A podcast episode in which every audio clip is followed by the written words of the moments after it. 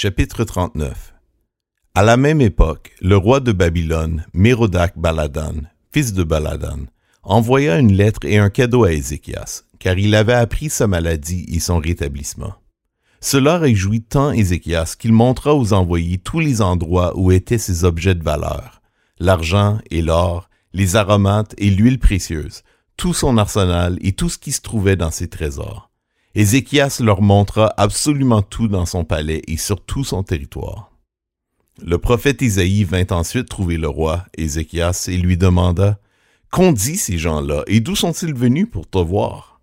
Ézéchias répondit, Ils sont venus d'un pays éloigné, de Babylone, pour me voir. Isaïe ajouta, Qu'ont-ils vu dans ton palais? Ézéchias répondit, Ils ont vu tout ce qu'il y a chez moi. Je leur ai montré absolument tout dans mes trésors. Alors Isaïe dit à Ézéchias, Écoute la parole de l'Éternel, le Maître de l'univers. Les jours viendront où l'on emportera à Babylone tout ce qu'il y a chez toi, et que tes ancêtres ont accumulé jusqu'à aujourd'hui. Il n'en restera rien, dit l'Éternel.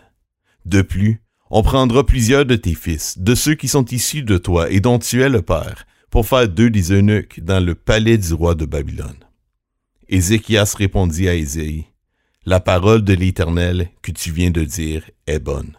En effet, ajouta-t-il, il y aura paix et sécurité pendant ma vie. Hey, tu as terminé l'écoute d'un autre livre de la Bible? Raconte-nous ton expérience et ce que tu as appris sur la page Facebook de Convergence Québec. La Bible du peuple est lue dans la version second 21 avec l'aimable autorisation de la Société biblique de Genève.